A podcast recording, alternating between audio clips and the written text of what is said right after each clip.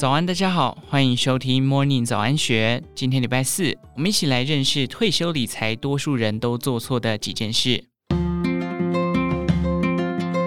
今周刊第七届幸福熟龄论坛，其中中华民国退休基金协会前理事长王丽玲首先点出，长寿风险、通膨风险、投资风险是三个重要的退休理财观念。不过，多数人都只重视投资风险，端看投报率，却忽视了因为平均余命延长所衍生的长照成本而形成的长寿风险，以及未来生活费用可能会有的通膨风险。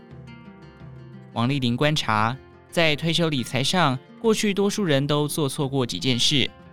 首先，大部分的人都太晚开始储蓄或太早退休。而因为年长才开始投资，常常怕赔钱，因而选错投资工具，或者保守投资，但当有金融风暴或市场不稳时，就选择退出投资市场。根据《金周刊》和中华民国退休基金协会二零二二年合作的国人退休理财大调查，平均来说，国人四十三点五岁才开始存退休金，却预计在六十一岁就退休，预期余命是七十九点七岁。并认为应该要有一千零四十点三万元才是充足的退休金额，但这等于退休后每个月需要存超过两万元，是负担太重，起步太晚。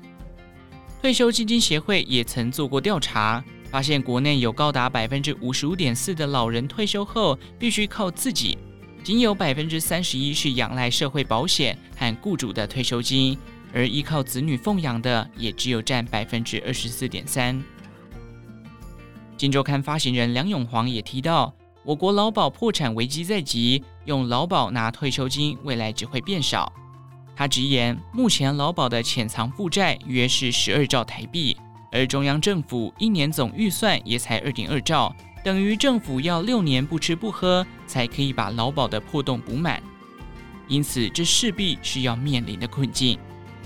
当社会保险可能破产，子女奉养已不可靠，王丽玲说，就得靠个人投资规划，确保晚年的生活。而她也分享，退休理财的投资心法就是越早开始投资越好，因为退休投资是长期投资，更要有长期布局、低点进场的观念。另外，遗产继承法律专家刘伟德更在论坛开启禁忌话题，从法律角度讨论预立遗嘱的重要性。刘伟德说：“大家讲到预立遗嘱，就会联想到死亡，好像写了遗嘱就会发生什么事。预立遗嘱对长辈来说是忌讳话题，子女也不敢轻易开口讨论。从数字来看，台湾预立遗嘱的风气也确实不高。他指出，目前我国六十岁以上人口有预立遗嘱的比例不到百分之五，和国外动辄百分之四十到百分之五十的比例相差甚远。”而在没有预立遗嘱的情况下，却经常因此衍生出许多遗产纠纷。刘伟德举例，最有名的就是王永庆先生，在高龄九十一岁仍未订定遗嘱，后续便衍生出一系列的豪门争产诉讼。但其实像王永庆这样的案例，每天在社会上都真实上演。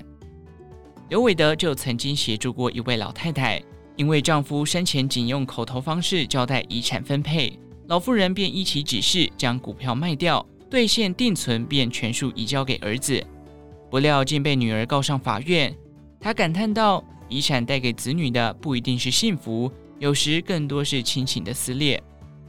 刘伟德说：“天底下纠纷很多，但遗产纠纷是最容易预防的一种，不像是交通事故难以避免，经常是无预警的就发生了，也不像婚姻还需要两个人共同解决。”遗产纠纷，只要父母自己写好，就能有法律效力，不用花钱就可以预防后续的大小纠纷。金周刊发行人梁永煌询问现场与会的读者有没有人预立遗嘱，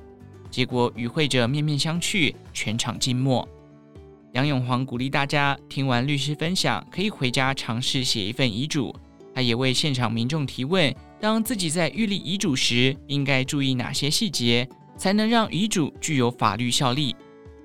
刘伟德则表示，多数人都是以自书遗嘱，也就是自己写遗嘱的方式来交代后事。而在自书遗嘱里，一定要注意，遗嘱内容皆需全文亲笔书写，此外，也要有亲笔签名，并具体载明书写的年月日，才能被法律认可。